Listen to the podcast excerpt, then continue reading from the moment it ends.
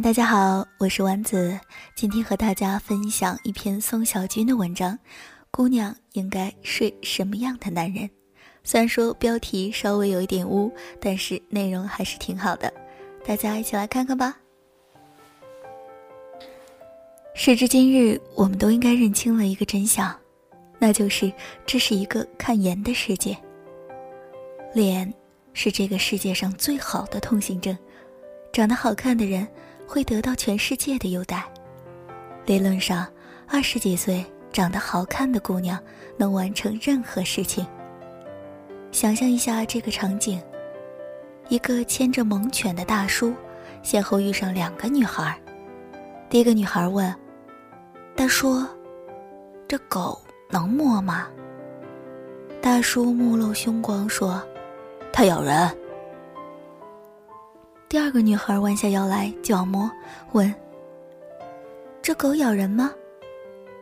大叔笑容满面：“哈，不咬人，你摸摸看。”颜值在这个场景里成了一个极其重要的因素。很多时候，我们对姑娘的要求简单，她只要好看就够了。男人的颜值一样重要。但是，女人对男人的要求，就不只是好看了。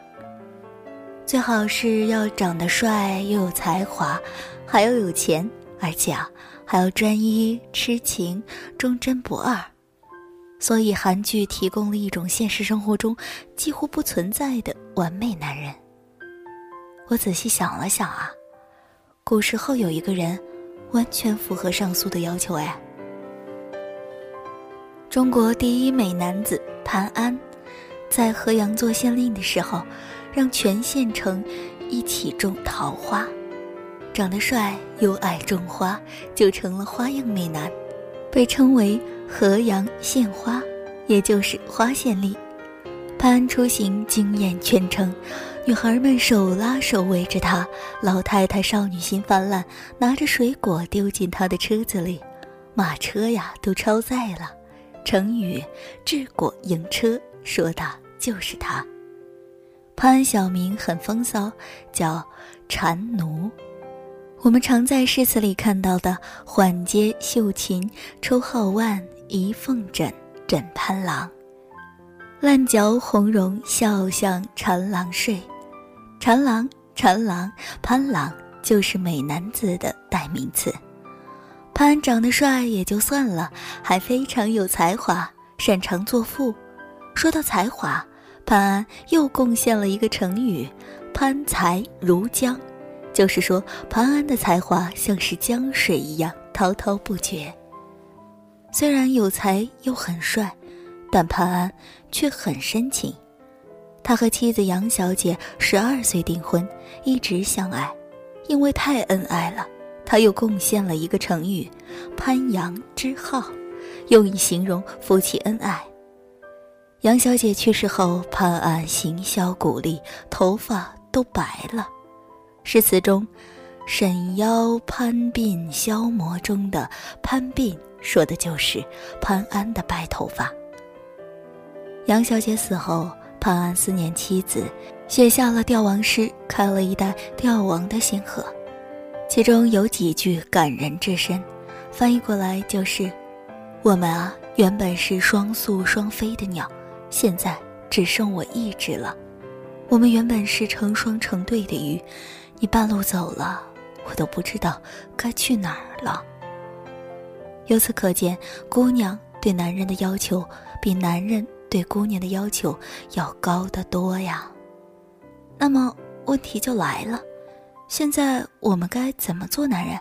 该做什么样的男人呢？我想起我刚入行的时候，我的老师林大师跟我讲过一段话。林大师啊，年过五十，台湾人，像老炮一样，讨厌被人说年过半百，留长发，靠拍戏、香烟、咖啡和姑娘续命。严格来说，林大师活出了自我。谈及女人看男人到底看什么，他点了一根烟，这样说道：“第一种男人啊，有相貌，像是逍遥派的弟子，能力怎样暂且不谈，长得丑就对不起“逍遥”二字。生活里，男人长得帅是一种先天优势。在默默里约的时候，放几张健身易容照，先声夺人。食色性也，女人也好色。女人打量男色的时候，比男人挑剔。当女人只想着身体愉悦的时候，色相皮囊就成了最重要的要求。这也是为什么电影里男主角一定要帅的原因。第二种男人，有钱。财富代表着社会地位，代表着能调动多少社会资源。财富的表现形式，世俗一点儿就是车子和房子。有个富二代朋友泡妞有必杀技，约姑娘出来吃饭，打车，吃完饭送姑娘回家，绝对不要求上去坐坐。第二天一早给姑娘发微信，语音是：“我给你来送咖啡。”图片是一杯拿铁的照片，咖啡的背景是他的宾利方向盘。这一行为传递出两个信息：第一，他有钱，开宾利；第二，他很细心，一大早起来就给女孩送咖啡。很多女孩啊，遭了毒手，愿打愿挨，怪不得谁。根据二八法则，世界上百分之八十的财富掌握在百分之二十的人手里。同理，世界上百分之八十漂亮、年轻、有身材的女孩，掌握在百分之二十男人的手里。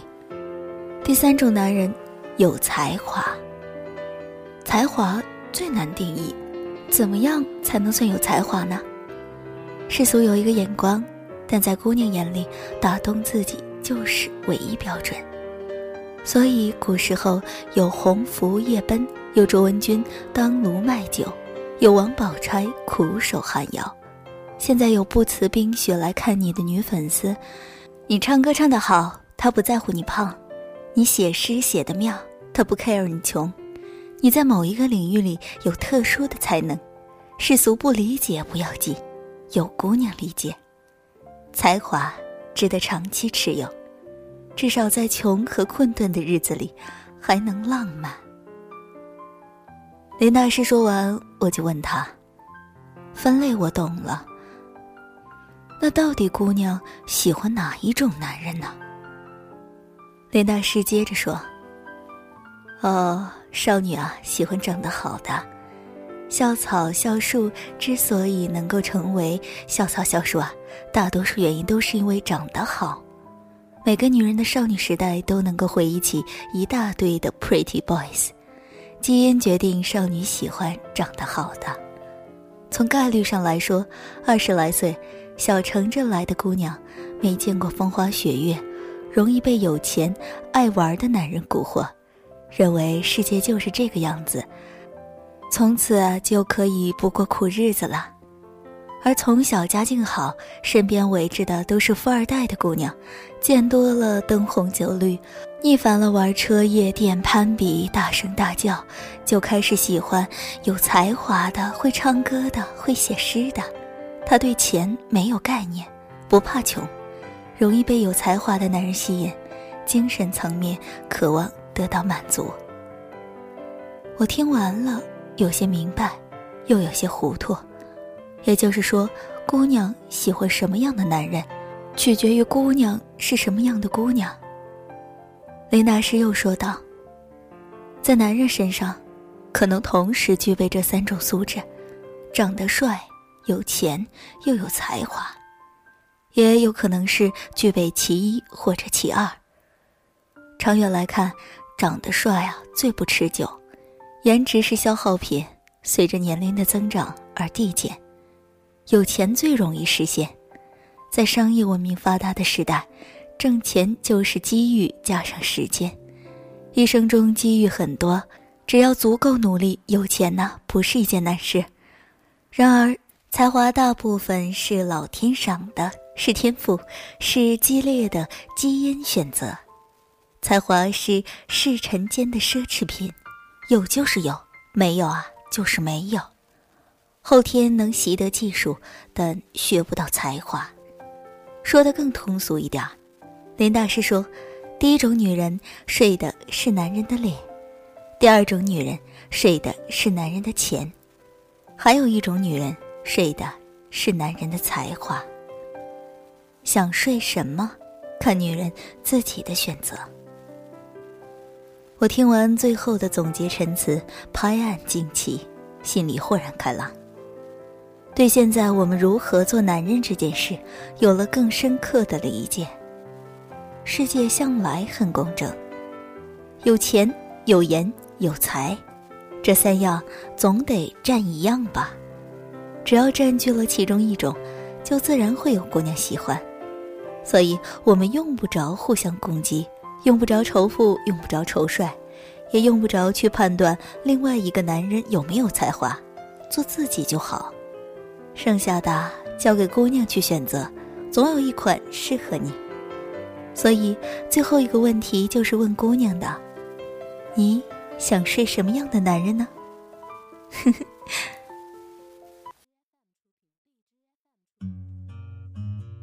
丸子作为一个姑娘去读这样一个以男人作为第一视角的文章，其实心里面还是觉得 挺有意思的。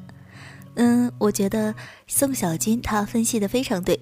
不论你是什么样的男人，只要一个男人有信心、有承担、有责任心，他就是一个好男人，就值得姑娘去爱他。你们觉得我说的对吗？呵呵。当我在烂醉的清晨，看到阳光照着你的瞳孔；当我用闹钟打碎这个黎明；当我把自己扔进了牢笼，我看到彩虹，看到世界蠢蠢欲动，我看到的一切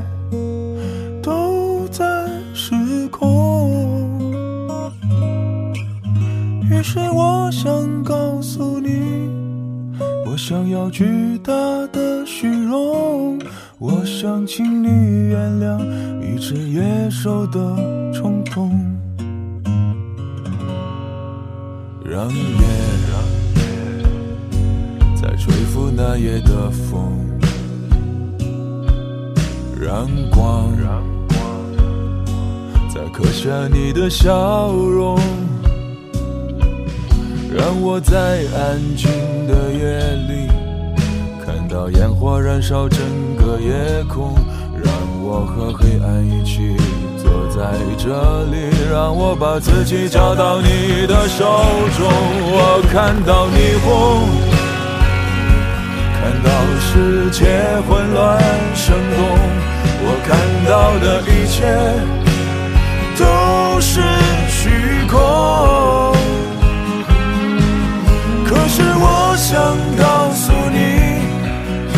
是我的虚荣，我只想和你安静的做完这个梦。